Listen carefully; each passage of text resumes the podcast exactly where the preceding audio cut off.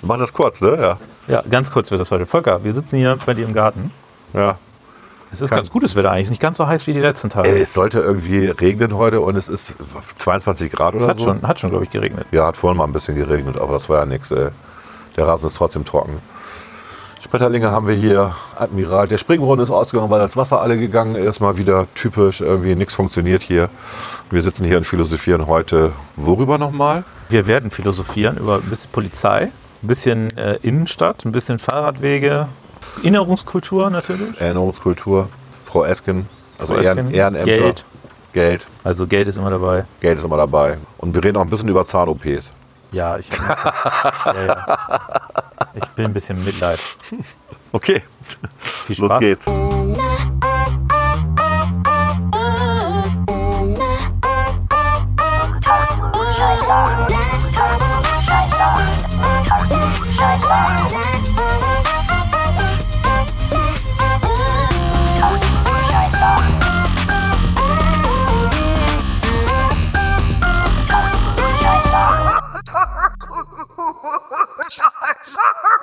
Unter Klugscheißern. Klaas, Volker, wie geht's dir? gut. Du hast doch drei Zähne verloren, ne? Ich habe drei Zähne verloren, ja. Hast ja. du Ärger mit dem Clan gehabt, oder? Nee, nee, ich hatte äh, in Anführungszeichen Ärger mit meinem Kieferchirurgen. Na, Der hat mir äh, drei Zähne rausgenommen, tatsächlich. ja. Zwei weiße Zähne und einen Neuner. Für die Experten unter euch. Oh, ein Neuner. Ein Neuner. Selten. Genau, also weiße Zähne sind die Achter. Und dann gibt es anscheinend noch Zähne bei einigen, die genetisch mutiert sind. Wahrscheinlich wegen Tschernobyl oder sowas. Die haben dann Neuner. Und äh, ich hatte einen davon, den hat man mir auch noch mit rausgezogen. Du bist doch gar nicht 87 geboren. Das war ein sogenannter Witz. Okay. Und ähm, Tschernobyl war 86 und ja, okay. wir, wir nehmen am Sonntag auf, am Mittwoch sind die rausgekommen. Ja. Und eigentlich geht es mir ganz gut. Also die beiden oberen, die haben fünf Minuten gebraucht, bis die raus waren. Die konnte man einfach rausziehen. Und am unteren war dann eine halbe Stunde, 25 Minuten beschäftigt. Und dann kam irgendwann die Säge und dann. Aber ich will jetzt niemanden in Erinnerung zurückrufen. Das war schlimm, ne? Das war, also ich habe Das war gelitten. das Schrecklichste, was du Äh, bisher in deinem Leben erlebt hast. Wahrscheinlich, ja. Und bist du jetzt traumatisiert? Ich bin mehr als traumatisiert. ich habe direkt eine Protestgruppe gegründet. Nö, aber ähm, Und dein, dein Kieferchirurg ist Clanmitglied? Mein Kieferchirurg ist ne? Der ist aber gut, also wirklich. Der war sehr nett. Also äh, mir geht es mittlerweile wieder ganz gut. Ähm, ich habe noch so ein paar Problemchen. Ähm, Kiefersperre hast du nicht. nö, aber äh, tut halt alles ein bisschen weh noch. Aber ich bin jetzt seit zwei Tagen ohne Schmerzmittel und dafür lässt sich das ganz gut Wenn du aushalten. wieder in so einen Royal TS reinbeißen kannst, dann ist dein Kiefer wieder in Ordnung. Ich bin gespannt. Das schaffst du noch nicht, sehe ich schaffen wir gerade. nicht. Nee, nee. Also äh, ich freue mich auch schon darauf, wenn ich wieder richtig geiles Essen. Also das ist, unterschätzt man ja immer so ein bisschen, wie wichtig Essen doch ist. Ich hatte am, am Mittwoch wurden die rausgenommen, hatte ich eine Banane an dem Tag gegessen noch. Am Donnerstag habe ich dann mich an Eis rangetraut, durch einen halben Liter Eis irgendwie. Äh, so ein Pott von äh, Hagen Das oder Hagen Dash oder wie man auch immer dazu Das weiß man Egal, keiner weiß, wie man die ausspricht. ja, dann am Freitag äh, äh, im Wesentlichen äh, zwei, zwei Joghurts und Eis. Und dann am Samstag, also gestern, habe ich mich dann mal an was Warmes, habe ich mich an Nudeln mit äh, Bolognese-Soße reingetraut. Und das war ganz geil. Das, hat richtig, das war richtig gut. Meine. Selbstgemachte Bist Bolognese-Soße. du wahnsinnig? Also, Entschuldigung. Habe ich schon gekauft von Barilla, da, die sollen ganz schlecht sein. Aber ich hatte irgendwie jetzt auch nicht die Motivation. Ich wusste ja auch nicht, du musst ja mal wissen, man weiß ja auch nicht, ob man das wirklich essen kann und wie geil das dann nachher ist. Und wenn man dann selber Energie in irgendwas Leckeres Ja, reinsteckt, ja, schon klar. dann Ärgert man sich. kann man das nachher gar nicht essen. Mhm. Und wie gesagt, ich hatte da auch gar keine. Nö, aber ich habe kaum eine- Schwellung tatsächlich, aber alles ganz gut. Ist ganz gut gelaufen. Ja, man macht sich doch was vor. Also, du siehst aus, wenn du verprügelt worden wärst, aber. also, die, die, die linke Backe von Klaas ist etwas angeschwollen. Das sieht man schon, wenn man es wenn man's weiß. wenn Sonst weiß. nicht. Ja. Der Bart kaschiert auch viel, ne? Ja, das stimmt. Nö, und ansonsten, äh, ja, ich kann auch nicht, ich kann auch nicht so gut reden. Ja, man merkt das. Du kriegst deinen Mund nicht so richtig auf. Doch, ich kriege den schon auf, aber, Ja, aber du redest weniger akzentuiert als sonst. ich versuche nicht Muss ich heute so. mehr akzentuieren, Ja, du ne? musst äh, heute stärker reden. Ich versuche eher so ein bisschen passiv äh, dabei zu sein. Dabei ist alles. Ne? Dann lass uns doch mal über die Grünen reden. Wollen wir direkt einsteigen? Ja. Ja, steigen wir direkt ein. Ja, aber Du was wollen wir reden? Die Grünen? Hatten wir nicht irgendwas anderes? ich habe keine Ahnung. Äh, Mach, fang du erst mal an. Du, du, du führst, ich äh, gebe meine Kommentare aus dem Auf. Ja, wir leben ja gerade in Bremen, wie jetzt wieder alles grünisiert wird. Ähm, der Wall soll Nennt jetzt. sich äh, Sommer, ne? Sommerloch oder was? Der Wald soll jetzt zu einer exklusiven Fahrradroute werden. Jedenfalls der, der Teil des Walds zwischen Sögestraße und äh, an der Tiefer. Jetzt überlegen wir uns immer, wir sitzen nochmal an der Tiefer. Ach ja, richtig, das Büro der Grünen. Wir haben jetzt eine Fahrradschnellroute, die geht von der Wachmannstraße, also aus Schwachhausen, hoch bis an die Tiefer, wenn das äh, durchgesetzt wird. Wer, wer wohnt nochmal an der Wachmannstraße von den Grünen? Ich weiß nicht, wer da wohnt, ich weiß nur, wer da arbeitet. Ralf Sachse. Arbeitet, Stimmt, ja. Der hat da seinen Weinladen. Ist wahrscheinlich Zufall. Alles zu weit. Und dann gibt es ja auch noch direkt die geplante Fahrradbrücke über die Weser, die auch an der Tiefer anfängt und dann drüber in die Neustadt geht. Ist schon cool, ne? so, man muss dazu sagen, dass der Wall selber einen wirklich exzellenten Fahrradweg hat. Und ich fahre nun auch Fahrrad. Und wenn man da Fahrrad fährt und muss da lang fahren, dann kann man gerne am Wall lang fahren. Aber viel schöner ist es, durch den Wald zu fahren. Das ist ja eine Parkanlage. Und äh, die meisten Radfahrer fahren da lang. Äh, wo ist das Problem, frage ich mich dann immer. Aber gut. Und eine schlaue Idee wäre gewesen, wenn man die Unternehmen, die am Wald sitzen, unterstützen würde, indem man, wenn man schon die Straßenrichtung in eine, nur noch Einbahnstraße macht, also ein, einspurig macht, ähm, dann kann man es auch so machen, dass man den Boulevard einfach verbreitert. Dass die Gastronomen dort Außengastronomie machen können und so weiter. Was jetzt am Wall, ich glaube, an einer einzigen Stelle erlaubt ist bei dem Italiener. Der hat eine Außengastronomie. Noch jemand am Wall? Und der, auf der Seite weiß ich gar nicht. Nee. Auf der Seite, glaube ich, nur der Italiener. Sonst auf der anderen Seite gibt es noch den Spanier. Muchos Maß. Der Genau. hat auch vergrößert. Der hat auch eine äh, Außengastronomie. Und das war es aber auch. Also das, das wäre schon sinnvoll. Das würde ja auch das ein bisschen beleben, weil das, wenn dann nur noch Fahrräder, Fahrräder fahren dürfen, dann wird es, glaube ich, schwierig, da Möbel zu kaufen, zu verkaufen. Das stimmt. Also man kann ja noch eine Seite befahren mit dem Auto, ne? aber halt nicht in beide Richtungen. Richtig. Gibt es noch Parkplätze? Ich glaube nicht, ne? Die fallen dann Keine auch weg. Ahnung. Passend dazu hat Till Mette heute einen wunderschönen Cartoon im Weserkurier gemacht, wo es um den, das Problem mit dem Brillgebäude der Sparkasse geht. Die Shapira-Brüder ja gesagt haben, nö, sie machen jetzt doch kein, kein äh, innovatives Gebäude dahin, sondern sanieren nur ein bisschen und gucken mal. Das ist der aktuelle Stand Genau. zumindest. Sie hatten zwei Entwürfe gemacht. Einmal den Genau. Liebeskindentwurf mit den Türmen, den Ja. ich schon sehr beeindruckend fand. Absolut. Und dann noch einen zweiten Entwurf von ihrem Haus- und Hofarchitekten, der ein bisschen dezenter war. Aber selbst der, ähm, der also von der Höhe her deutlich äh, ähm, niedriger gewesen ist als diese Türme, das, woran sich die Kritik ja äh, hauptsächlich, ähm, Dass die Höhe über den Dom ragen. ja, oder genau, oder zum Die- Dom die hin, Höhe ne? Die, die genau, irgendwie, ja, ja. genau. Dass einer der Das Türme ja war wie der Dom. Ja. Schlimm. Schlimm. Wobei der Dom, soweit ich weiß, nicht äh, äh, mit Gärten äh, bedeckt ist oben. Die Der ja Dom Gärten. ist halt auch wie weit entfernt. Ist auch Kilometer. Das war so lächerlich. Aber der, der, der Cartoon war gut, weil man sah dann so eine Karte von Bremen und da, wo die Sparkasse war und das ganze Areal am Brill war alles platt. Und dann stand da Radschnellweg für Maike Schäfer. War sehr schön. ja. Ja. Enough said? Machen wir weiter. Ja, du wolltest über die Polizei reden. Wollte ich? Hattest du gesagt. Soll ich was zitieren? Ja, zitiere doch erstmal du den. Nein, der Artikel war der interessant, ich weiß es gar nicht. Ich, nein, ich zitiere nicht den Taz-Artikel. Das ist mir zu langweilig. achso, nee, den den, meinte ich nicht. den kennt jeder. Äh, den aus der Zeit oder soll ich nicht? Die, vielleicht kannst du die Kernaussage mal zusammenfassen.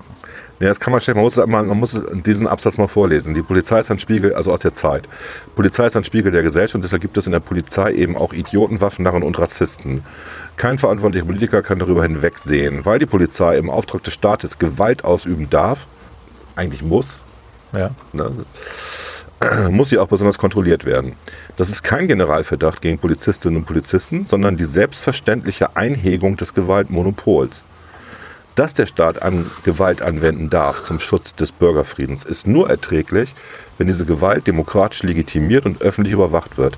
Ja, wird sie das etwa nicht? Aber gut. Muss da mehr getan werden als bisher, schreibt der Autor. Und dann beantwortet er das eindeutig. Sind alle Fälle von Rechtsextremismus und Rassismus Einzelfälle? Und er beantwortet das wieder, sicher nicht. Und das ist ganz merkwürdig vom, vom Wording her. Er fängt am Anfang und sagt, das ist ein Spiegelbild der Gesellschaft. Also Ja. gibt es da auch Rassisten und, und zum Zweiten sagt er, das ist struktureller Rassismus Mhm. eigentlich. Ne? Das war ja auch, es gab ja unterschiedliche Artikel da auch in, in der Taz, äh, noch ein Kommentar später von dem Taz Bremen-Fuzzi zu einer, äh, wo, wo ein Marokkaner von der Polizei erschossen wurde, mit einem Messer auf die ähm, Polizisten zugelaufen ist, ähm, der in diesem Artikel irgendwie behauptete, dass das große Problem gewesen sei, dass äh, die Polizisten ihn nicht versucht hätten, noch in einer anderen Sprache anzusprechen. Ja. Also wo man sich, wo man sich fragt, also äh, das Grundproblem ist ja erstmal, dass der Typ dort mit einem Messer äh, bewaffnet ist. Das ist erstmal das Grundproblem. Und dann auch die Leute bedroht und zum Schluss auch auf einen Polizisten zuläuft. Das ist erstmal das erstmal stand er, Grundproblem. der, er war eingekreist von vier bewaffneten Polizisten, Ja. die alle brüllten Messer weg. Genau. Da habe ich kein Sprachproblem. Wenn vier Leute bewaffnet Das kommt ja noch dazu. auf Aber- mich zielen und aber- brüllen, mich, brüllen mir was an, dann lege ich mich hin. Aber bei allen, auch was ich da von, von der Linken äh, teilweise gelesen Ja, habe, ja. also die Partei Die Linke, die haben das Grundproblem woanders gesehen. Während ich das Grundproblem sehe, und ich hoffe, dass die Mehrzahl der Bevölkerung das Grundproblem erstmal grundsätzlich darin sieht, dass äh, dort ähm, ein bewaffneter Mann, ist ja auch erstmal scheißegal, wo der herkommt und so weiter, sondern mit Messer bewaffneter Messerverletzungen sind echt fies, dort steht und offenkundig äh, eine Gefahr darstellt, ja, weil wenn jemand so mit einem langen Messer durch die Gegend läuft, ist das nicht ungefährlich. Das ist das Grundproblem. Und daraus können, dann können wir anfangen, da können wir von weitergehen. Er ist erstmal Täter. Ja? Erstmal ist er Täter. Und ob, äh, und das muss dann nachher, müssen nachher Gerichte, beziehungsweise die Staatsanwaltschaft nachher Gerichte beantworten, ob der, der Polizist, der auf ihn geschossen hat, auch zum Täter geworden ist. Das ist eine ganz andere Frage. Aber die Grundproblematik ist erstmal, du hast einen Täter. Und diese ganzen Artikel äh, und die Kommentare, die da ansetzten, also einer äh, von den Linken sagte so im Prinzip, ja, also er teilt jetzt hier einen Demoaufruf, äh, er wird jetzt selber nicht von Mord sprechen. Ähm, ich so dachte, bitte, Mord ist es sowieso nicht. Mord ist es, genau, Mord ist es sowieso nicht, aber bitte, du teilst einen Demoaufruf, wo drin steht, der von der Polizei ermordet wurde und sagst dann, ja, aber so eigentlich finde ich Mord, also das ist gar nicht der passende Begriff. So kann man sich natürlich auch einen schlanken Fuß machen. Ne? Diese, ganzen, diese ganzen Kommentare hatten eigentlich zum Ziel, die Situation zu verklären. Also die Situation, die problematische Situation nicht da anfangen zu lassen, wo der Typ mit dem Messer unterwegs ist, sondern die Problem, die Situation da anfangen zu lassen, wo der Polizist geschossen hat. Und das ist aus meiner Sicht völlig daneben und völlig falsch. Muss sich immer vorstellen, das sind normale Streifenbeamten gewesen, vielleicht normale Zivilpolizisten gewesen, da waren keine Spezialisten aus dem äh, Spezialeinsatzkommando am Werk, die sicherlich nochmal anders trainiert sind, also normale Streifenpolizisten. Nicht jeder von denen kann so trainiert werden, dass er, dafür haben wir auch die Spezialisten, dass er mit solchen Leuten auch körperlich umgehen kann. Ja, es gibt Videos, wo SEK-Beamte auf die Leute zustürmen, die entwaffnen, wenn die mit Messer unterwegs sind. Aber das ist keine Erwartungshaltung, die wir von normalen Streifenpolizisten haben können. Nein, können wir auch Und nicht. äh, die fühlen sich bedroht. Da kommt jemand mit einem Messer, da muss ich mir mal vorstellen. Wer weiß, was die für Sch- Schutzausrüstung getragen haben, die Polizisten. Ja, aber selbst mit Schutzausrüstung, wenn er dich am Kopf trifft, am Hals, Messer ist fies. Messer ist fies. Ja. So, das ist das Grundproblem. Und in dem Moment hat der Polizist etwas getan, was ich als Normalbürger, ich habe das Video mir angeschaut, eine, ich finde, nicht unverhältnismäßige Reaktion ist, nämlich auf diesen Menschen geschossen. Ob das von jemandem, der eine Polizeiausbildung hat, die richtige Reaktion ist, das sollen nachher Staatsanwaltschaft und Gerichte bewerten. Das ist nicht meine Aufgabe, das kann ich nicht bewerten. Naja, sie haben ja schon erstmal deeskalierend versucht zu wirken. Genau. Und haben das, was sie an Möglichkeiten haben, auch benutzt. Also erstmal haben sie selber ihre Waffen gezogen, haben denen versucht, über Ansprache klarzumachen, so geht das nicht. Haben ja auch gesagt, wenn du das Messer weglegst, liegen wir auch die Polizei Genau, die Waffen so. weg. Ne? Und haben dann, als das drohte zu eskalieren, ihre zweite Stufe benutzt, das ist Pfefferspray. Ja. Mehr haben sie ja nicht. Es gibt ja keine Taser in, in, Genau. in Bremen. Und dieselbe Gruppe, die die Taser blockiert, das sind nun mal die Linken bisher, den Ja, Einsatz der Taser, da- ja. die regt sich darüber auf, dass dann geschossen wird. Na, das ist die nächste Stufe. Also es ist, also ich sag mal, ich, ich finde es schwierig, an so einem Fall jetzt die Frage zu diskutieren, ob ein Taser richtig ist oder nicht. Ich glaube, das sollten wir an einer anderen Stelle diskutieren. Ähm, Mit dem Taser würde der noch leben. das weiß man nicht. Das ist Spekulation. Du hast beim Tasern natürlich A, die Gefahren, aber B ist auch die Situation, dass gerade bei psychisch, äh, psychischen labilen Menschen so ein Taser tatsächlich auch nicht unbedingt wirken muss. Also es gibt Menschen, wenn die vollgepumpt meinst, weil der so Adrenalin voll hat. vollgepumpt mit Adrenalin. Das heißt, das ist auch keine zu 100% sichere Nummer. Ähm, trotzdem, ich, sag mal, ich, ich, ich will es auch vorwegnehmen, ich glaube, ein Taser, wenn der so benutzt wird, wie man quasi eine Waffe benutzen würde, also wenn der nicht als Pfefferspray-Ersatz benutzt wird, sondern als Ersatz für die Schutzwaffe, was in diesem Fall ja passiert wäre, Ja. dann wäre das, ist das eine gute Angelegenheit. Ich glaube aber, dass es immer ein bisschen blöd ist, solche Sachen an so einem Fall zu diskutieren, weil man sollte da erstmal über andere Dinge, glaube ich, reden. Und ich, ich glaube halt, dass dieses, was der Benno Schirmmeister von der Taz dort als Kommentar rausgehauen hat, ähm, nämlich dieses, äh, die Leute ähm, äh, die Polizisten hätten nicht versucht, mit einer anderen Sprache mit ihm zu reden, ist umso absurder, weil er nicht, weil er quasi das, was du auch schon gesagt hast, ist ja die Erklärung schuldig geblieben, in welcher Sprache der Welt es sinnvoll ist, mit einem Messer auf jemanden zuzustürmen, der mit einer Pistole bewaffnet ist. Ja. Also ich, ich meine, gerade auch wenn er psychisch äh, labil war und wir wissen nicht, ob tatsächlich Spezialkräfte, also die auch mit psychischen Menschen geschult sind, angefordert wurden, ob die rechtzeitig da gewesen wären, ob die überhaupt Zeit hatten, die anzufordern. Ja? Das wissen wir ja alles nicht. Äh, aber in so einer Situation braucht man nicht damit rechnen, dass jemand, der psychisch labil ist, dass der jetzt, äh, sage ich mal, wenn der schon nicht auf äh, mit gezogener Waffe reagiert, dass er jetzt darauf reagiert, wenn man ihn auf, auf Englisch, mein Highlight war äh, Französisch oder äh, Arabisch, wo ich so mhm. dachte, was erwarten wir jetzt von unseren Polizisten? Bist du jetzt noch Polizist, wenn du noch drei Fremdsprachen sprichst? Ja, du musst halt äh, zumindest besser weg in allen Sprachen der Welt sprechen. Ja. Ying Jong! Ich, ich habe bei Bild äh, Untertitel gesehen ähm, zu dem Video, dass da ein Ausschnitt gezeigt wurde, wo auch äh, in diesen Untertiteln, ich habe es selber nicht nachvollziehen können, weil ich den nicht so gut verstanden habe, äh, auch der Marokkaner drei, vier Wörter gesagt haben soll, nämlich das bringt alles nichts und so weiter. Also der hat offenkundig Deutsch verstanden. Ja, ähm, okay. Ich sag mal so, es ist eine unfassbar tragische Situation. Keiner der Beteiligten, keiner der Polizisten und natürlich auch der, der Angreifer, der getötet wurde, ähm, das ist ja keine Situation, die, die da gewollt ist und so weiter. Und äh, natürlich muss man Mitgefühl mit den Angehörigen haben des Mannes, aber muss eben auch an die Polizisten denken, besonders an denjenigen, der da geschossen hat. Der wird mit Sicherheit, und deswegen ist es natürlich auch kein Mord oder kein Totschlag, der wird mit Sicherheit nicht die Absicht ge gehabt haben, diese Menschen zu töten. Natürlich nicht. Ja? Und wenn ich dann lese, äh, warum hat er den nicht ins Bein geschossen, dann muss ich immer lachen. Total lustig, ja. Also, wie, also ich frage mich, wie das, das, das eine Vorstellung Tatort ist. Hier. Vor allem sind wir hier irgendwie, sind das als Superhelden oder sowas. Ja. Also erstens, also ich, ich, ich sag mal so, natürlich schießt du dorthin, wo die Mannstoppwirkung am höchsten ist. Ja. Und ähm, das heißt, in der Regel schießt du auf den Oberkörper. Wir müssen mal überlegen, wie, wie, wie klein sind die Zeitabstände. Da reden wir von zwei, drei ja, wir Sekunden. Wir haben es ja gesehen, das, das Video ja, zeigt das ja. Zwei, drei Sekunden. Und wir haben eine Reaktionszeit von einer Sekunde. Da bleibt gar nicht mehr viel Zeit, um irgendwas anderes zu machen. Äh, und auch ein Schuss ins Bein kann übrigens tödlich enden, wenn du die Arterie triffst. Klar.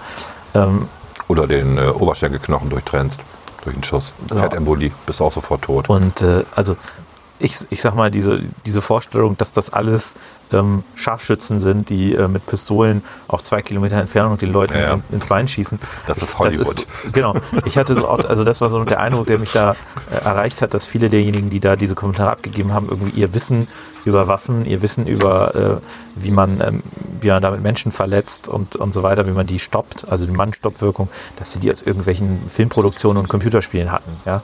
Ähm, aber es ist halt nicht wie im Computerspiel, wo du mit der Maus das Fadenkreuz aufs Bein nimmst und dann zweimal abdrückst, sondern das funktioniert echt halt einfach so nicht. Ne? Sondern du hast da wirklich eine Stresssituation, wenig Zeit und du musst denjenigen stoppen, weil er ansonsten dir möglicherweise das Messer in den Hals rammt. Wie ist es denn mit Warnschüssen? Ist das erlaubt in Bremen? Ich denke, einen Schuss in die Luft abgibst? Ich gehe davon aus, dass es erlaubt ist, ja. Aber auch da, ich sag mal, der, der, Typ war ruhig, er kriegt das Pfefferspray ne, als erste Eskalationsstufe. Mhm. So, der Polizist mit dem Pfefferspray zieht sich zurück ja. und in dem Moment stürmt er ja los. Ja, und rennt auf den los. Genau. Das heißt, Zeit für einen, äh, für einen, für einen Warn, Warnschuss ist da nicht mehr. Mhm. Die Frage ist, ob du quasi direkt nach dem Pfefferspray, das ja die erste Eskalationsstufe ist, und vielleicht hast du recht, danach käme der Warnschuss. Ja. Ob du vor dem Pfefferspray überhaupt einen Warnschuss abgeben solltest, weiß ich nicht. Ich kenne die Prozedur noch nicht. Ich kenne das auch nicht, das Prozedere. Ja, das ist, wie gesagt, wir spekulieren jetzt. Ich glaube, so ein Warnschuss würde schon was bringen. Einfach so, eine, ne? so ein lauter Knall. Es kann gut sein, Die scherzen ja. nicht, die Leute, sondern die schießen jetzt auch noch. Ja. Andererseits, der war halt durchgeknallt. Genau, auch da ist immer, klar, also aber auch da die Wunschvorstellung, dass du überall psychologisch geschultes Personal in fünf Minuten am Ort hast, das halte ich alles für ein bisschen absurd. Also ähm, man muss die Kirche auch mal im Dorf lassen, sowas ist immer tragisch und traurig.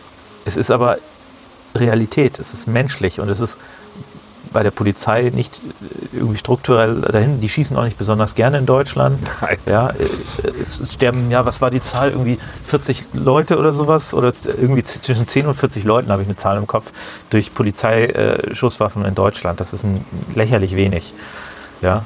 Es sind 40 zu viel. Ja, natürlich sind es 40 zu viel. Aber an einigen Stellen haben wir auch Situationen, in denen, wie du das recht sagst, wir nochmal darüber reden müssen äh, ob der Taser nicht auch eine sinnvolle Stufe zwischen Waffe und äh, Pfefferspray ist, wenn man ihn auch nur unter sehr, sehr strengen Bedingungen einsetzen darf. Ja. Also ich, äh, es gibt ja da die, jeder, der sich mit Polizei Ich habe auch schon Todesfälle durch, durch Taser. Genau, aber es gibt da entweder zwei Möglichkeiten. Man könnte die da als Mittel der körperlichen Hilfe einstufen, das wäre wie der Schlagstock ja, oder Pfefferspray, den kann ich anwenden. Oder man stuft ihn eben als Waffe ein, wie die Pistole, nach der ich auch Rechenschaft ablegen muss. Und wenn man den Taser auch einstuft wie eine Pistole, also wenn man sagt, nach jedem abgefeuerten Taserschuss muss man entsprechend wie bei einer Pistole Rechenschaft ablegen, man muss sich im Zweifel erklären, man Das muss darüber, okay. das Ja. muss untersucht werden Ja. dann halte ich das für sinnvoll. Ähm, und man kann ja auch immer noch überprüfen, ähm, äh, gerade auch, weil man hat ja dann Vergleichszahlen, A, wie viele Leben sind vielleicht auch gerettet worden und B, natürlich auch die Frage, ist der Taser in dem Fall denn auch zu oft eingesetzt worden, hat er möglicherweise auch Menschenleben gekostet? Weil äh, durch vielleicht, äh, sage ich mal, das Übermaß an, an Nutzung auch vielleicht äh, Leute gestorben sind. Ich glaube, das kann man aber auch gut prüfen. In Bremerhaven findet ja ein Versuch dazu statt, äh, nach meinem Kenntnisstand mit ersten guten Ergebnissen. Und das ist ja eine eigene Ortspolizei dort.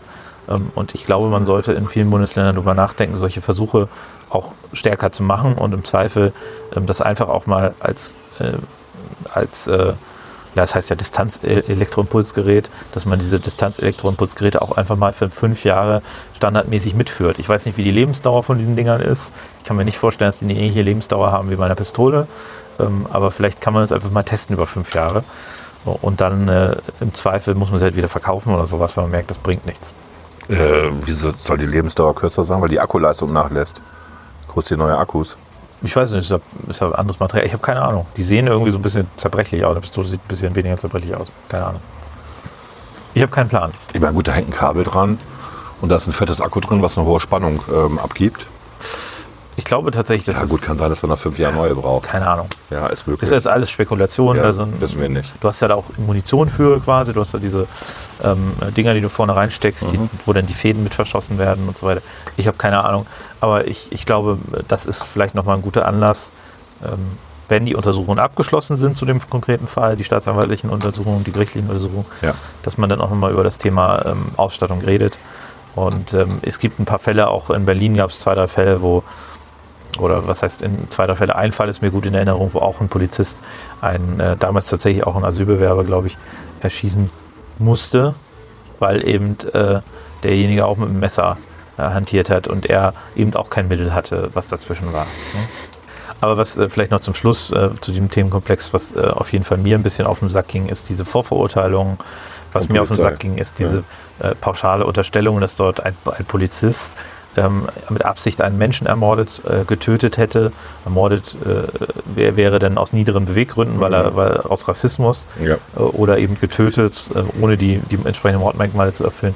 Also mit Absicht einen Menschen oder mit, mit Billigung und Absicht einen Menschen getötet hat, das halte ich wirklich für äh, absurd.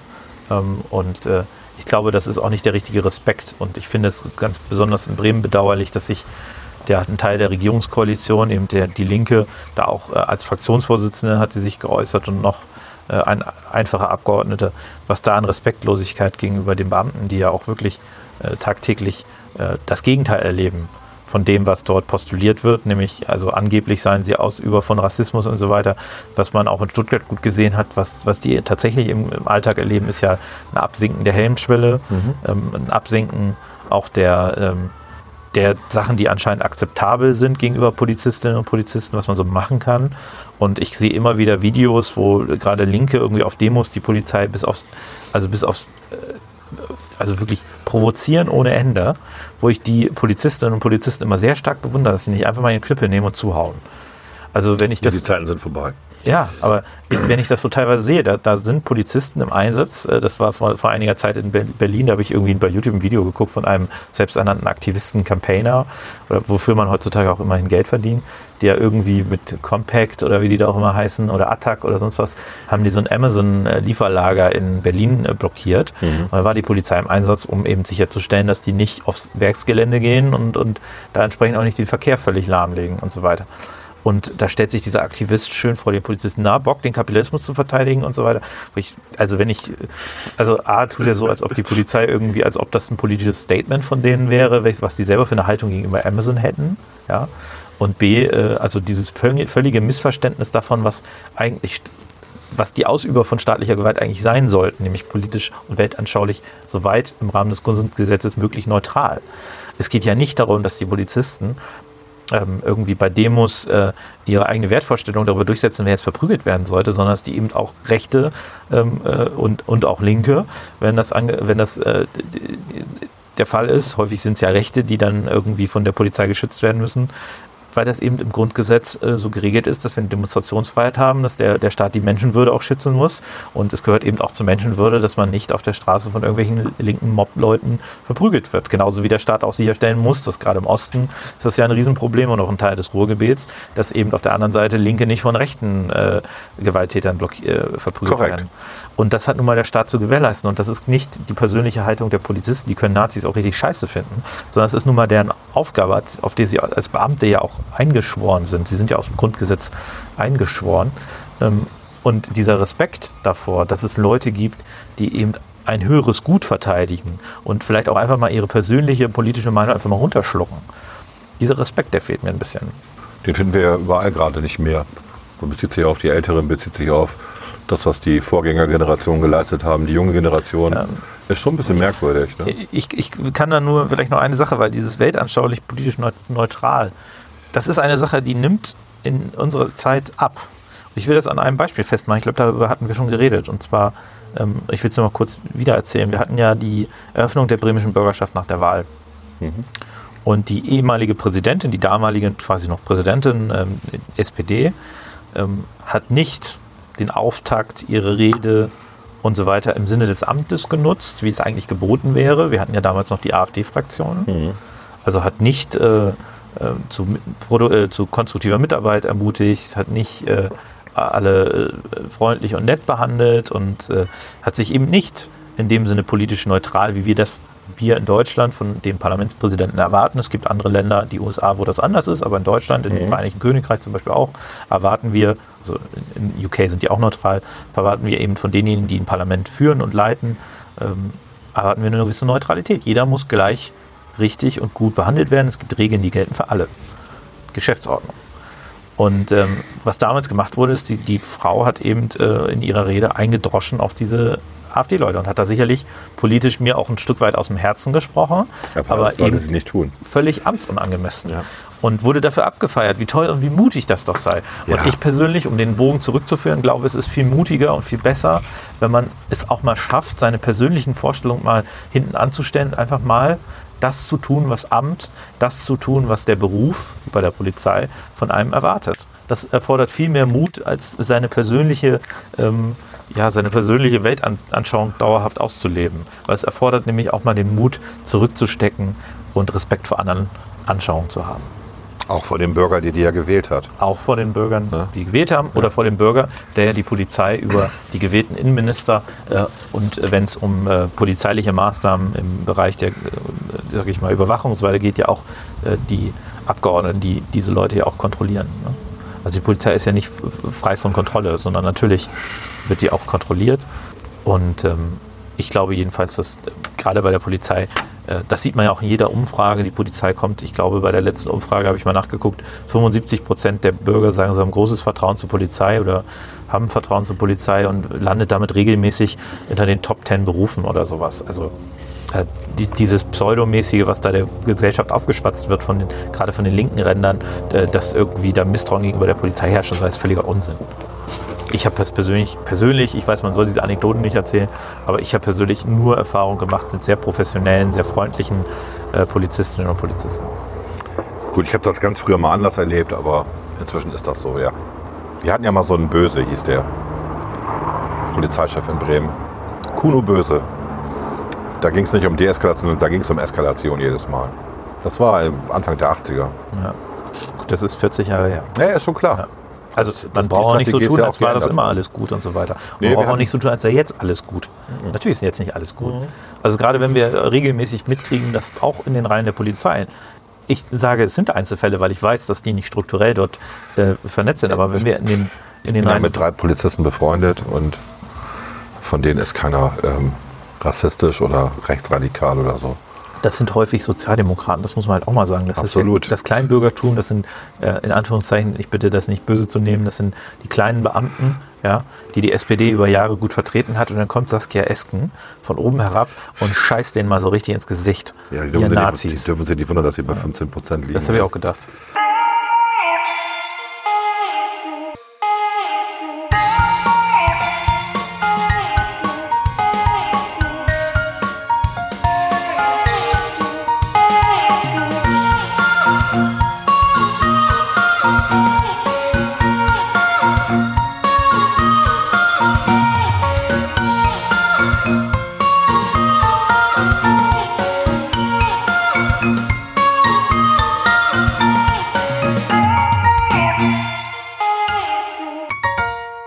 Unter Klugscheißern. Ja, wenn wir, da sind wir beim schönen Thema. Saskia Esken, was sagst du denn zu ihrem Gehalt, was sie noch bezieht, ihre Aufwandspauschale? Genau, das ist ja kein Gehalt, das ist eine Aufwandsentschädigung. Ja, Aufwandsentschädigung ist ja auch noch, die ist auch noch steuerfrei, so eine Ja, ja, Aufwandsentschädigung. die ist ja normalerweise steuerfrei. 9000 Euro jeden Also, Monat als mich machen- Parteivorsitzende Mich machen Aufwandsentschädigungen. für ein Ehrenamt. Aufwandsentschädigungen, die sechsstellige Summen im Jahr erreichen, immer ein bisschen skeptisch. Ja, ne? Ob das wirklich Aufwandsentschädigungen sind oder ob es nicht versteckte äh, Löhne sind. Ähm, ich glaube, also grundsätzlich ist es ja so, auch die Leute vor ihr haben diese Entschädigung in ungefähr der Höhe gekriegt. Teilweise sogar irgendwie 1000 Euro Kriegen mehr. das jetzt beide?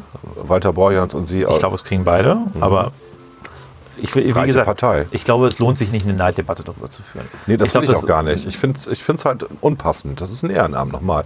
Wir machen ja beide Ehrenämter. Und äh, die werden normalerweise nicht bezahlt. Auch nicht über eine Aufwandspauschale. Also es ist so, dass du ähm, bestimmte Ehrenämter nicht ausüben. Also Norbert Walter Borjans zum Beispiel, wenn der jetzt nicht, in, ich glaube, der, der ist wahrscheinlich äh, äh, vor, äh, wie heißt das bei Beamten, äh, im Vorruhestand oder sowas. Oder ist der schon 65, ich weiß es nicht. Vielleicht ist er auch schon im Ruhestand. Einfach ausgesetzt. So.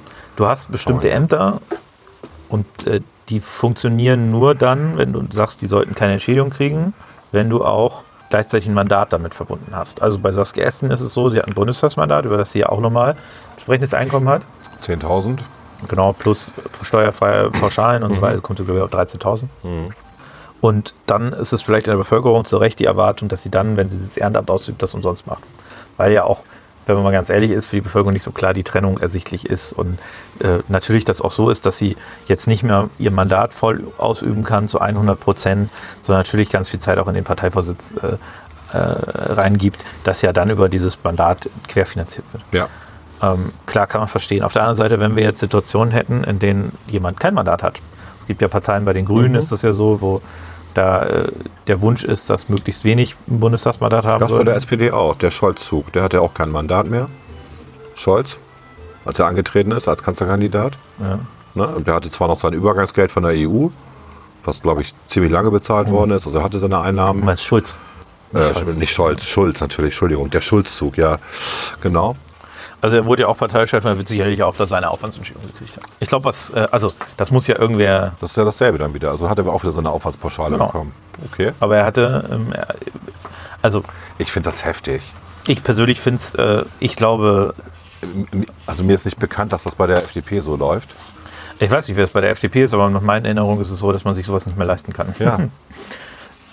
Aber Das, das funktioniert eben auch nur bei der FDP, weil du den Bundesvorsitzenden hast, der vorher, bevor er im Bundestag wieder war, auch Landtagsabgeordneter war, ja, ist richtig.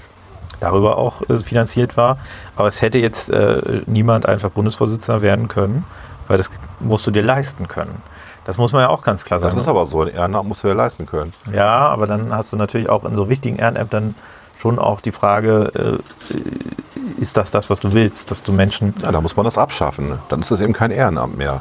Dann reden wir davon, dass der Steuerzahler diese Posten bezahlt. Das Nee, nicht der. Steuerzahler, das müssen die Parteileute schon bezahlen. Die Partei wird ja auch finanziert aus Steuermitteln. Ja, gut, aber Ja. Entschuldigung, aber wir können nicht direkt, wir, wir machen ja keine zweiten Bischöfe hier.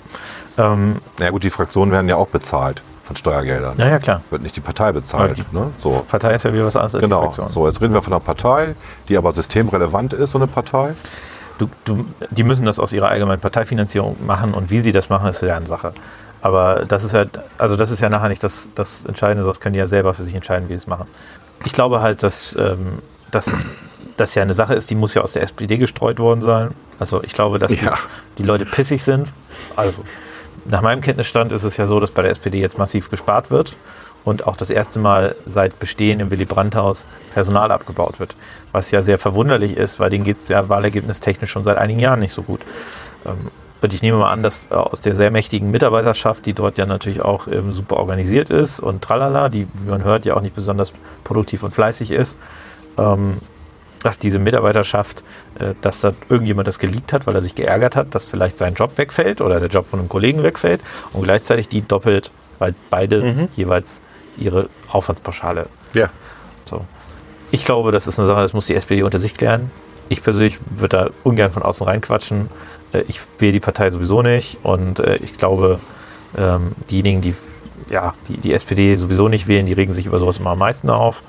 Äh, Und ich glaube, das ist auch bei uns so, dass die Leute, die uns nicht wählen, regen sich am meisten über irgendwas auf. Ich glaube, das ist kein guter Ratgeber. Lass die SPD das mal untereinander klären, wenn die das nicht selber geregelt kriegen und ich selber irgendwie mitbekomme, dass das völlig realitätsfern ist und dass das abgehoben wirkt von der Esken und auch von dem Norbert Beuter Borjans, dann ist das halt deren Problem. Ja. Dann fallen die halt bei 5% nachher raus. Gut. Ja. Also echt 9000 Euro steuerfrei finde ich schon ziemlich cool. Würde ich auch nehmen.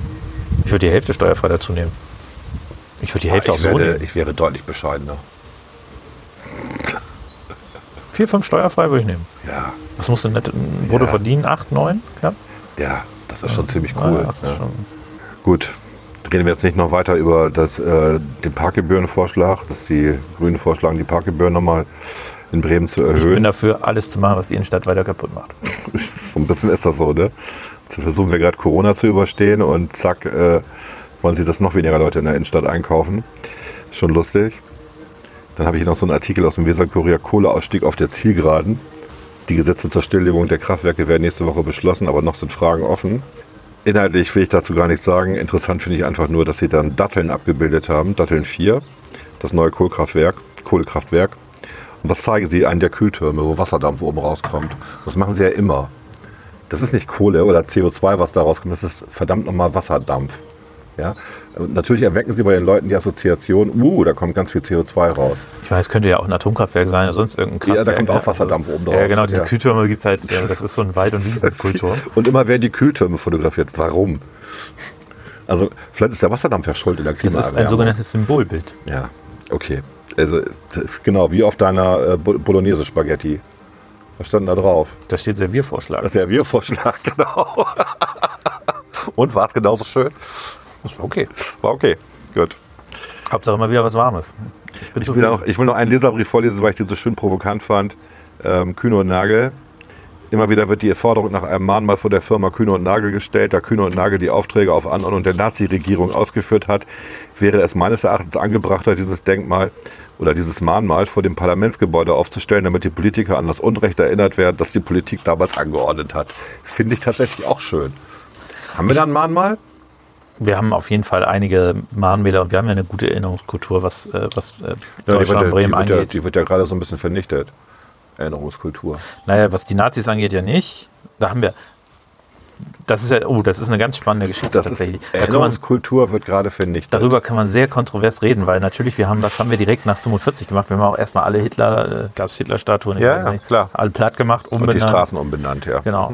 Mhm. Das haben wir direkt danach gemacht. Auf der anderen Seite, wenn wir jetzt an bestimmten Stellen, zum Beispiel an Kirchenglocken, Hakenkreuze entdecken, Mhm. das ist ja letztens irgendwie passiert, sind wir natürlich ein bisschen kritischer und sagen, ist das jetzt etwas, das unbedingt weg muss oder ist das etwas, das wir auch im historischen Kontext betrachten müssen? Ich glaube, man tut sich keinen Gefallen, wenn man jetzt gerade nach irgendwie so einer, ich nenne das mal, spontanen, unhistorischen Weltanschauungskriterium, wenn man nach diesen Kriterien irgendwie jetzt Statuen niederreißt, äh, die sich Linke gerade, also das sind ja hauptsächlich Linke, die Statuen, Statuen niederreißen wollen, dann weiß ich nicht, ob das so hilfreich ist. Dafür werden andere Statuen aufgestellt. Marx.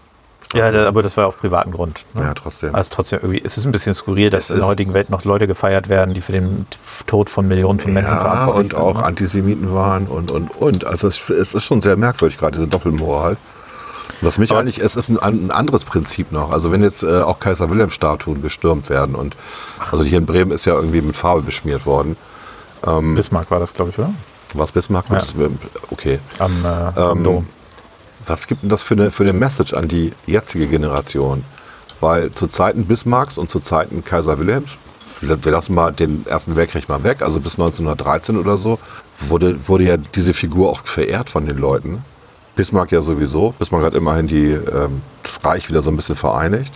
Hat auch ganz gute Sozialgesetze, Aufdruck der SPD. Ja, Ich glaube, wir müssen also ein bisschen, das ist ein Understatement, hat das Reich mal ein bisschen vereinigt. ich, ich weiß, ich wollte Bismarck ich wollte es war harmlos. der Mitbegründer Ja. des Deutschen Reiches. Der Ja. hat also aus vielen Einzelstaaten, einigen Genau. größeren Staaten, vielen kleinen Königreichen, vielen kleinen Fürstentümern, hat er mal einen Nationalstaat gemacht. Auch mit militärischer Gewalt, aber Genau, im Krieg gegen Frankreich. Ja. Aber ähm, also man Gut. muss sich nichts und vormachen. den jetzt und den jetzt zu stürzen, ähm, ja, merkwürdig. Äh, Kaiser Wilhelm wegen der Kolon Kolonialpolitik, ja, kann ich alles verstehen. Aber ist das nicht gerade so ein Bestandteil von einer guten Demokratie, dass sie eine Erinnerungskultur hat, um auch zu erkennen, dass es Fehler gegeben hat und auch immer selber zu reflektieren? Wenn ich jetzt alles vernichte, was wir auf was wir auf deutschem Boden hier mal irgendwie hatten, dann vergesse ich doch auch alles. Und das zweite Problem dabei ist, wie soll ich es denn mal sagen, dass die Leute, von denen wir hier reden, in ihrer Zeit was geleistet haben, also das Leistungsprinzip. Und immer wenn ich jetzt, mir jetzt überlegen muss, wenn ich heute was tue, könnte vielleicht künftige Generationen das, was ich jetzt leiste, schlecht finden, dann mache ich es doch gar nicht mehr. Dann sagt doch mein Gewissen, oh nee, was ich hier gerade tue, könnten ja, also ich esse übrigens gerade Schnitzel, vielleicht bin ich deswegen geächtet in 50 Ich sage, Jahren, in weil ich 50 Jahren wird man esse. bei Bismarck nicht mehr über die Frage ähm, äh, der, der, der entsprechenden Politik reden, sondern bei, bei Bismarck wird man in 50 Jahren darüber reden, dass er fettleibig war und so viel Fleisch gefressen hat, Ja, dass er das Klima meine ich. vernichtet hat. Genau, deswegen. Aber äh, Spaß beiseite. Ich glaube, es gibt zwei unterschiedliche Arten ja von, von. Umgang mit Geschichte. Und ähm, du siehst, also es gibt durchaus Erinnerungskultur, die man hinterfragen muss. Ich, Beispiel USA ist da immer sehr weit, äh, sehr nah in diesem Fall, mal sehr weit. Ähm, das Thema Flagge der Konföderation, die dort immer noch aktiv gehisst wird, die neu Auch als gedruckt Provokation, wird. ja, ja. Auch als Provokation, aber Ja. die teilweise auch, ich sag mal so ein bisschen harmlos äh, an den, äh, an den äh, Kapitolen der einzelnen Bundesstaaten äh, im Süden auch hing. Und ich glaube, da pro reproduziert man eine Erinnerungskultur, äh, darauf kann man gut verzichten. Auf der anderen Seite gibt es eben stehende ähm, Denkmäler, gibt es stehende Statuen, die eben nicht das gleiche sind, wie jeden Tag eine Flagge der Konföderation neu zu hissen. Das sind zwei verschiedene Dinge. Ne? Die sind in ihrer Zeit entstanden. Ja, die sind, äh, dieses Bismarck-Denkmal vor dem Dom, das wird sicherlich äh, 100 Jahre alt sein ungefähr. Ähm, die haben äh, in ihrer Zeit eine ganz eigene Bedeutung gehabt. Genau. Und für uns kommt es darauf an, dass man mit diesen Denkmälern, mit diesen Statuen durchaus auch kritisch umgeht und mit den Personen vor allen Dingen auch kritisch umgeht. Mein äh, persönliches Empfinden ist nicht, dass in Bremen wegen dieser Bismarck-Statue ein besonderer Bismarck-Kult entstanden sei. Äh, oder wäre wohl eher, kann man glaube ich sagen, der jetzt sich regelmäßig äh, dazu ähm, begibt, diese Statue zu verehren und davor geht und ruft, Heil dir Bismarck, du tolles deutsches äh, Wunder, sondern ähm, mein Eindruck ist eher, dass diese Statue von vielen Leuten zur Kenntnis genommen wird, die steht da halt rum. Ja, ähm, die wird nicht besonders äh, positiv im Sinne von äh, die Figur besonders positiv gewertet, sondern die wird höchstens, weil es relativ eindrucksvoll ist, weil sie vielleicht auch gut in den Platz passt, weil sie vielleicht auch ganz schön ist, äh, ich sag mal aus einem künstlerischen Wert her wahrgenommen. Und ich glaube daher, dass, dass darüber jetzt nicht die Gefahr besteht, ähm, dass man, äh, sage ich mal, damit falsche Erinnerungskultur reproduziert. Und ich glaube auch in äh, anderen Ländern, wenn ich das in England gesehen habe, da wurden die Sklavenhalter ähm, Statuen gestürzt. Ja, aber gab es denn wirklich noch Leute, die davor standen und gesagt haben, also war das wirklich in dem Sinne ein Monument Nein, äh, äh, positiver Art? Also, oder war das vielleicht einfach äh, etwas, mit dem man sich vielleicht auch kritischer hätte auseinandersetzen müssen? Das will ich ja gerne zugeben. Und ich glaube, man muss auch die Figuren immer unterschiedlich bewerten. Also Bismarck hat, äh, also auch was zeittypisch ist, ähm, und Bismarck hat sicherlich seine Verfehlungen gehabt, aber äh, ich glaube, Bismarck jetzt als völlig kritische äh, Figur äh, in der deutschen Geschichte darzustellen, wird der Sache nicht so ganz gerecht, wenn wir nicht anfangen, äh, auch äh, irgendwie bei äh, Friedrich Bar- Barbarossa und so weiter anzusetzen und denen auch äh, eine gründliche äh, historische ähm, Untersuchung zuteil werden zu lassen, ob die sich so, ob die Aktionen von denen sich so mit der Menschenwürde vereinbaren lassen. Gibt es eigentlich noch Napoleon-Statuen in Frankreich? Die müssten auch alle weg. Gibt es garantiert. Also ich sag mal, wir können uns, es gibt leider nicht den Luxus, Also viel schlimmer fand ich eigentlich diese ähm, Kaiserstatue in Hermann-Böse-Straße. Die ist ja auch bespielt worden. Das ist der Kaiser Friedrich III., der 99-Tage-Kaiser, der an äh, Tuberkulose gestorben ist. Und das war ja einer der, der Kaiser, der auch Reformationen machen wollte, der dem Parlament mehr Macht geben wollte. Und der wird jetzt also im Nachhinein gespielt, weil die, glaube ich, gar nicht wissen, was das für ein Ja, Kaiser das- ist, der da ist unbe- abgebildet ist. Un unbekannt. Also, Es ist wie Es gibt, irre. es gibt halt nicht den, den Luxus, äh, das wollte ich noch sagen, Mhm. ähm, dass, dass man jetzt schon hat und dass die Leute vor 50 Jahren das hatten, dass man weiß, was sind Dinge des Zeitgeistes, um dieses schöne deutsche Wort zu, zu benutzen, die irgendwann äh, gelten und wie du es vorhin gesagt hast, auf die man sich schon mal vorab anpassen muss. Und es gibt einfach äh, Dinge, äh, da kann man relativ klar sagen, die waren auch zum, zum der Zeit kritisch gesehen. Also zum Beispiel der Sklavenhandel, da gab es auch in England eine Klar. Bewegung, ähm, die auch, äh, ich glaube, Königin äh, Victoria, Victoria. Die das sehr kritisch gesehen haben. Das heißt, das war auch schon eine Debatte in der Zeit. Das heißt, da kann man auch schon sehr wertend sein. Ähm, Thema Nationalsozialismus, das war ja nicht so, dass äh, alle gesagt haben, äh, ui, das ist jetzt eine gute Idee, die Juden, äh, äh, sage ich mal, zu vernichten, sondern auch dort gab es, äh, auch unter damaligen Zeitpunkten war das, was da passiert ist, nicht richtig. Schlimm genug, dass es trotzdem ganz viele Leute gab, die das irgendwie toleriert haben und für richtig befunden haben, ja. Aber auch aus der damaligen Perspektive ähm, war das, was da passiert ist, nicht richtig. Und von daher muss man, glaube ich, auch diesen Blick ein bisschen, ähm, ja, den muss man nehmen, den muss man auch auf alte historische Ereignisse anpassen. Ich will nicht sagen, dass ich die, die Patentlösung habe, aber was nicht die Lösung sein kann, ist Statuen umzuschmeißen, äh, weil man damit irgendwie auch nicht das Problem löst. Ja, das nächste ist Geschichtsbücher umzuschreiben. Und es geht ja weiter. Ja, Und dadurch wird als die Erinnerungskultur ja, wie soll ich es ist ja auch mal eine Frage der Perspektive. Ne? marginalisiert. Ja, es ist auch eine Frage der Perspektive. Ich finde, ich finde, die Vergleiche sind ein bisschen übertrieben, aber natürlich, wenn plötzlich hier Statuen umgeschmissen werden, erinnert einen das schon von den Bildern alleine her. An auch an dem, was, was äh, teilweise in- mit der Taliban, Ja. äh, als die äh, nach dem Abzug der Russen die Macht übernommen haben, Mhm. in Afghanistan oder eben der IS in Syrien und äh, Ägypten, sage ich schon, in äh, äh, ja, Syrien und umzu, sage ich mal. Ähm, Geografie war fallen nicht gerade die, die Länder nicht ein. Irak war dabei, Syrien, eins habe ich vergessen. Äh, was die da so gemacht haben äh, mit, mit Statuen anderer Religionen und alten historischen Zeugnissen. Ich glaube, dass man sich, wie gesagt, ich glaube, die Vergleiche hinken natürlich, aber ich glaube, man tut sich einfach keinen Gefallen damit, damit, dass man die Geschichte zerstört. Sondern wenn, dann muss man sich kritisch damit auseinandersetzen. Man hat das ja in Bremen bei diesem Kolonial Das wollte ich gerade sagen. Da, erlebt, da, muss man, Elefanten, da, muss man, da ne? muss man die Grünen loben, weil das war eine Initiative der Grünen tatsächlich damals. Ja, oder eine Bürgerinitiative. Ich glaube, es waren sogar gar nicht die Grünen. Ja, war- aber das, die, da waren halt, Grüne dabei. Ja. die wurde halt von Ralf Sachse und Co. Ähm, meine Erinnerung zumindest angeführt. Und das ähm, Kolonialdenkmal, das ist dieser große Elefant, der in der Hermann-Böse-Straße thront, zu einem Antikolonialdenkmal zu erklären, um zu sagen, naja, da ist doch viel Scheiße gelaufen und ein kleines Museum einzurichten. Damit auch dann ähm, in Korrelation äh, im Überseemuseum die Ausstellung etwas anders zu gestalten und zu sagen, hm, ne, das war eine gute Idee. Das ist das Richtige, wie man mit Erinnerungskultur umgeht. Aber nicht kaputt machen. Ob man den hätte umbenennen müssen, finde ich auch wieder ein bisschen. Ja. äh, da, Das, das, war, da- das war einfach für den Stammtisch. genau, das war so. So, ne? so Ja, ja. Weil das ist. Geschenkt. Also, genau, man hat damit ein bisschen Geschichte verklittert Ja. aus meiner Sicht, weil das war halt kein Antikolonial, das wird da nicht erbaut. Man kann nicht einfach so tun, indem man es umbenennt, als sei es eins gewesen. Äh, aber die, trotzdem der Prozess darum, die Auseinandersetzung auch Genau. darum, die fand ich äh, auch ein gutes Beispiel, wie man mit solchen historischen äh, Bau, äh, Bau, äh, Bauwerken umgehen kann. Und ich glaube, man ist gut beraten, sowas auch ähm, im Zweifel auf andere Bauwerke zu übertragen und eben nicht sinnlos die zu zerstören und sich danach zu wundern, warum die Leute vielleicht auch gar nichts mehr über Geschichte wissen. Häufig sind ja solche Denkmäler oder Monumente auch mal ein, ein Punkt, wo man sich mal mit Geschichte beschäftigt. Richtig. Ich ähm, muss zugeben, ich weiß zwar nicht mehr genau, was es war, aber ich bin durch, den, durch die Wallanlagen ge gelaufen. Ja. Ich erinnere mich, dass da, äh, dass da äh, auf der äh, gegenüberliegenden Seite vom Wasser war irgendwie ein Denkmal für irgendwas, was äh, im Dritten Reich passiert ist. Ich habe es leider nicht mehr im Kopf. Aber ich habe in dem Moment innegehalten, ich habe das gelesen, habe gegoogelt, habe mich dann informiert. Wie gesagt, ist nichts hängen geblieben, bedauerlicherweise, aber das äh, muss, das spricht, glaube ich, nichts gegen das Denkmal.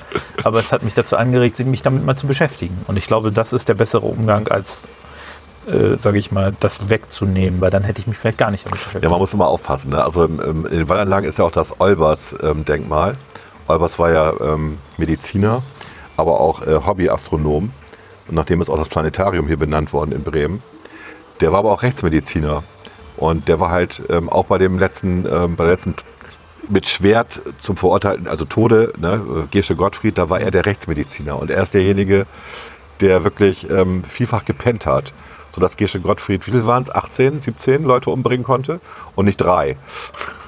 So, kann man auch sagen, ja, was für ein Penner, wieso haben wir dem Denkmal ges äh, gestellt? Also du findest ja, wenn du dir, bei, du findest ja bei jeder Person irgendwo was, irgendwelche Leichen im Schrank, glaube ich. Selbst bei Gandhi vermutlich. Menschen machen Wenn Fehler. du genau hinguckst, ja, also was soll's. Und natürlich äh, 100% perfekte Leben gibt es nicht. ja, gut.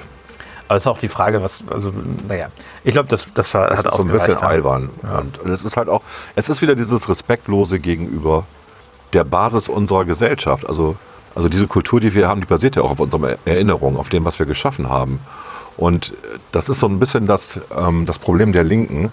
Sie, also da fällt mir dieses bedingungslose Grundeinkommen auch wieder ein. Nicht? Also du hast jetzt die ganze Zeit geredet, jetzt rede ich mal ein bisschen. Warum soll jemand, ähm, warum soll jemand einfach aus Prinzip Geld bekommen? Dann ist ja die Idee, die auch damals von ähm, DM, dem Chef von DM da initiiert worden ist, dann können Leute sich mal um das kümmern, was sie gut können.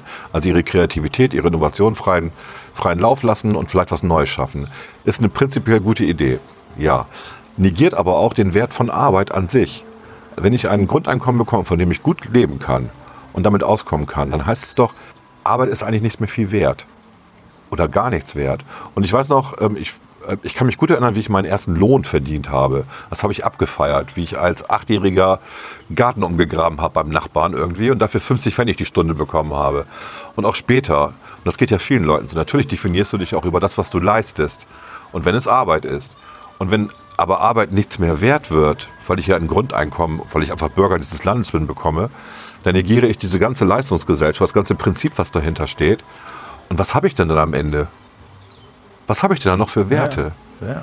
Das ist so ein, und das bezieht sich halt auch auf dieses Erinnern. Also die, ähm, das Zerstören von allem, was uns ausmacht, ist das, was gerade angesagt ist. Das finde ich ein bisschen traurig. Wir wollen dieses böse Thema jetzt mal beenden. ja, reicht. Okay.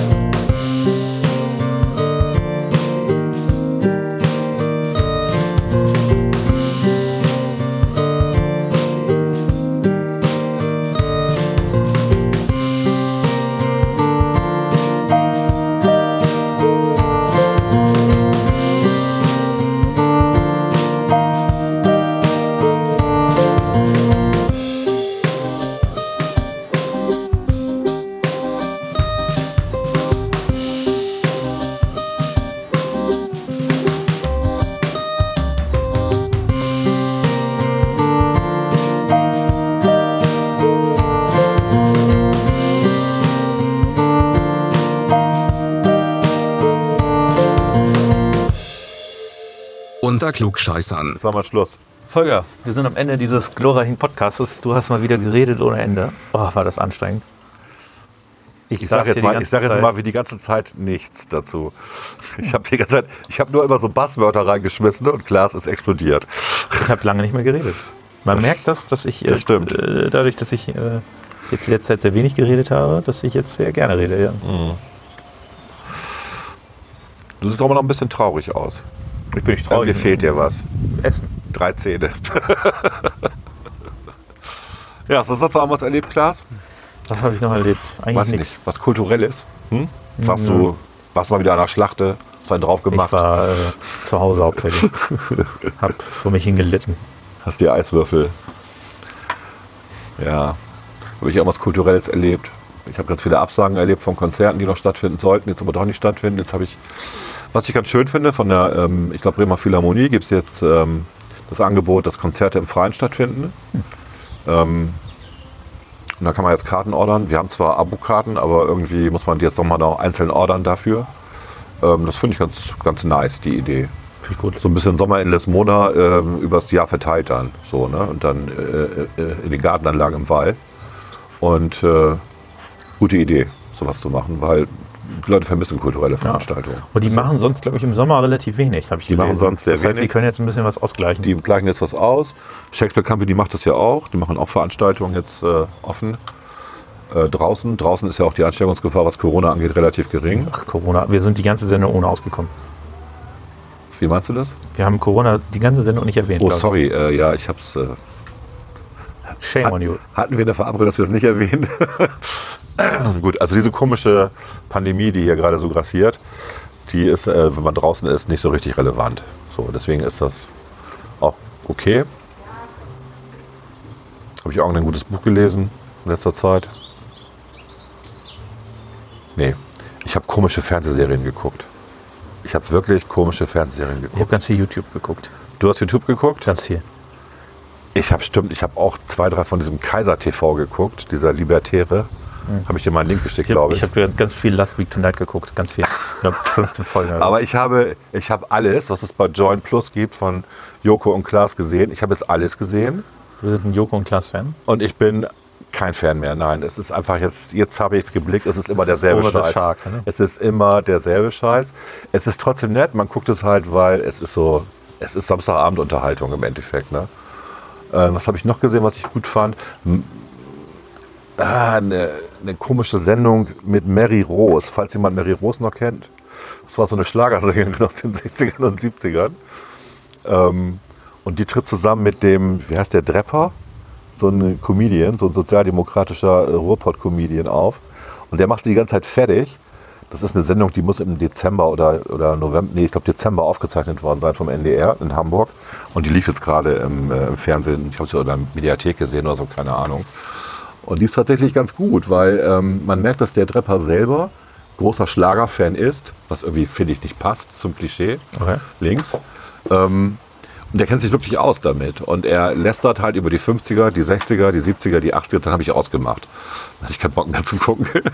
Und Marie Rose ist diejenige, die Arme, die dann immer auftreten muss, in verschiedenen Kleidern, Kostümen aus der Zeit. Und dann die Hits aus den damaligen Jahrzehnten zum Besten geben muss. Und dann ist die auch schon, ich glaube, ich weiß nicht, wie alt die ist. 75, 80, irgendwie ist auch schon ein bisschen älter. Ähm, die übertreibt, ich, mit 80. Wahrscheinlich tue ich jetzt gerade, ich sag mal so 70, 75 wird sie irgendwie sein. Macht das extrem gut. Also äh, ist wirklich da und wird von ihm immer nur beleidigt. Weil sie so eine Schlager-Nudel ist irgendwie. Ähm, schönes Konzept. Also, hätte ich mir gerne live angeguckt, muss ich zugeben. so, liegt in der Mediathek. Neue Serien habe ich keine guten entdeckt, du? Ja, die eine hier, äh, über die wir auch, ähm, die mit dem Doktor. Wie heißt die nochmal? Ich habe den Namen vergessen. Ich habe mir nur zwei Folgen angeguckt. Das war mit Hugh Laurie. Oder was? Genau. Hugh Laurie. Wie heißt die Serie nochmal? Sie war ja so mediocre. Würde man- Avenue, Avenue 5. Avenue 5. Läuft auf Sky. Gibt es jetzt irgendwie zwei, drei Folgen auf Sky. Ist von HBO produziert. Ich habe jetzt die ersten neun Folgen gesehen. Ich habe tatsächlich noch die bis zur neunten geguckt.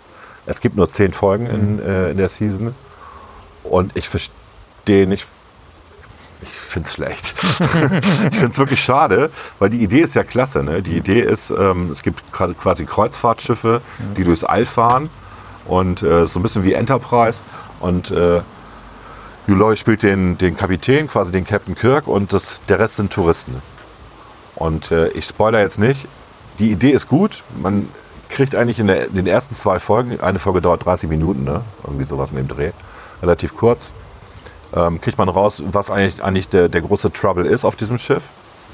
Und dann macht man aber nichts daraus. Sondern es wird auch wirklich, es geht unter die Gürtellinie. Also die ganze Analscheiße, die da passiert. Das ist so ein typisch amerikanischer Humor, der in Europa, glaube ich, nicht so gut ankommt. Also, ich habe es nicht verstanden. Und ich finde es schade, weil es eine, die Idee ist klasse. Also stell dir das vor, Raumschiff Enterprise mit Touristen, die dann alle irgendwie ihr drittes Buffet haben wollen am Tag. Wo ist denn das, ne?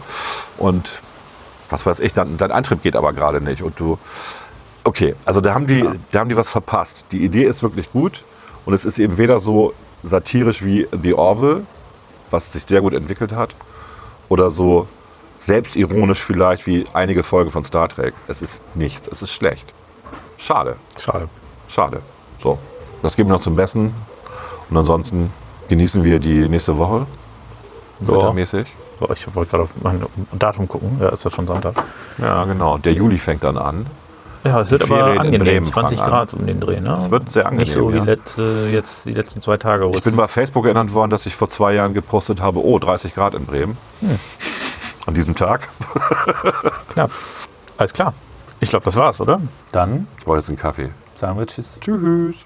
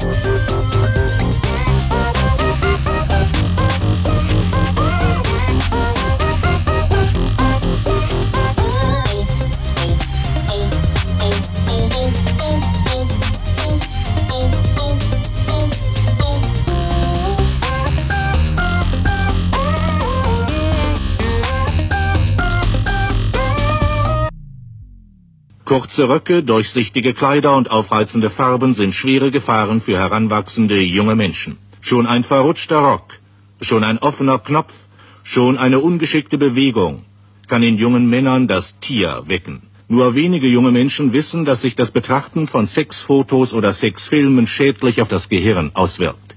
Vielfaches Betrachten von Sexfotos oder Sexfilmen führt sogar zur Verstopfung von ganzen Gehirnwindungen und beeinträchtigt so die Körperfunktionen.